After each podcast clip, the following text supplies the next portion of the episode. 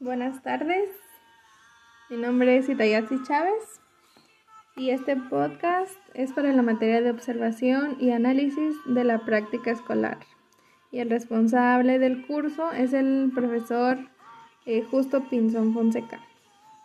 Este, en este podcast voy a platicar un poco sobre mi experiencia sobre el curso de observación eh, que he tenido a lo largo de, este tiempo, argumentando mis experiencias eh, en base al libro de Transitar la información pedagógica, dispositivos y estrategias. Eh, bueno, para empezar, sabemos que la observación es una actividad que ha tenido lugar centrado en la formación docente desde el origen de esta palabra. Entonces nos podemos preguntar, ¿para qué se observa, no? Podemos, bueno, yo he aprendido que se puede observar para describir situaciones, para identificar conductas, eh, para reflexionar sobre las situaciones de enseñanza. Y bueno, cada uno de estos sentidos eh, tiene lugar eh, en cada modo de observar, de observar, perdón. La observación en estos tiempos puede entenderse no solo como una estrategia de enseñanza, sino también como un espacio, ¿cómo puedo decirlo? curricular, ajá, este, propiamente pues dicho, ¿no? En, el libro, como palabras de Ferry de 1971, nos dice que la observación está al servicio de una formación centrada en el análisis. Analizar las situaciones observadas implica tomar distancia de las mismas y es justamente con el ejercicio del análisis que comienza el trabajo de formación observar a otros y analizarlos para aprender a ser observadores y actores a la vez.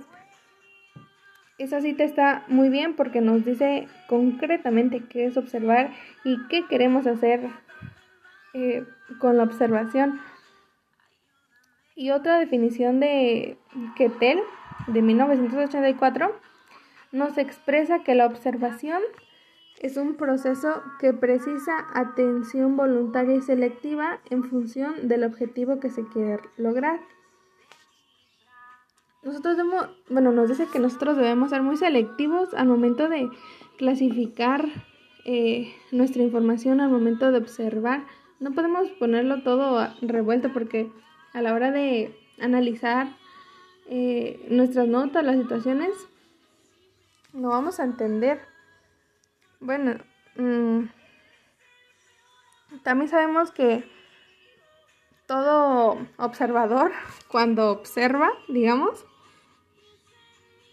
tiene eh, como propósito sus metas, eh, también sus prejuicios, claro que sí, sus habilidades.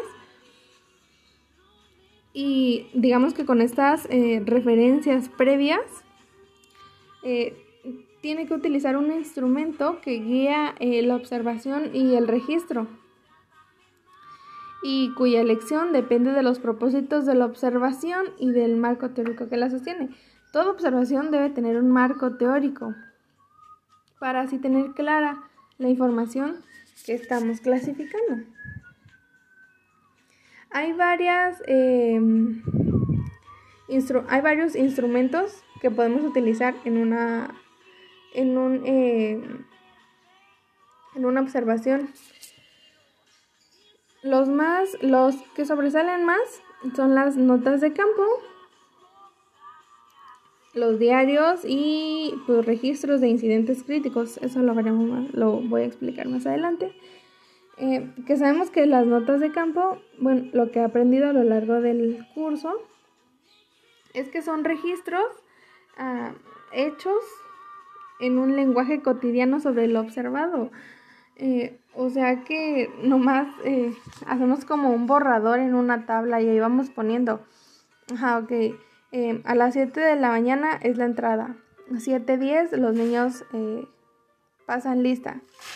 eh, 7.20 comienza la clase, entonces nos vamos como tipo una cronología en cuanto a todo el día en el que vamos a estar observando. Esto lo hacemos de una forma narrativa, pero también descriptiva. Y tenemos que apuntar las observaciones, las eh, reflexiones también y pues las acciones de los niños, de nosotros. También lo que sobresale son los diarios. Los diarios, eh, digamos que son informes ya personales que utilizamos para recoger la información eh, de una base de cierta continuidad de lo que de lo que ya teníamos ahora lo vamos a hacer como, como más formal digámoslo así. Esos son los que resaltan más como instrumentos de, de evaluación aunque también puede realizarse pues una grabación en audio y también en video. Para claro así tener eh, más claro la información que estamos registrando incluso también se pueden tomar fotografías eh, y esas cosas para pues como ya lo dije tener más clara nuestra información y, y pues ya en conclusión puedo decir que la materia de observación es de suma importancia y más para nosotros los que llevamos la carrera de docencia. Porque imagínense maestros que no observan, que no saben observar, ¿cómo se van a parar frente a un salón a dar clases? Si no saben observar, saben mirar, nada más ver, pero no saben observar lo que realmente se debe observar.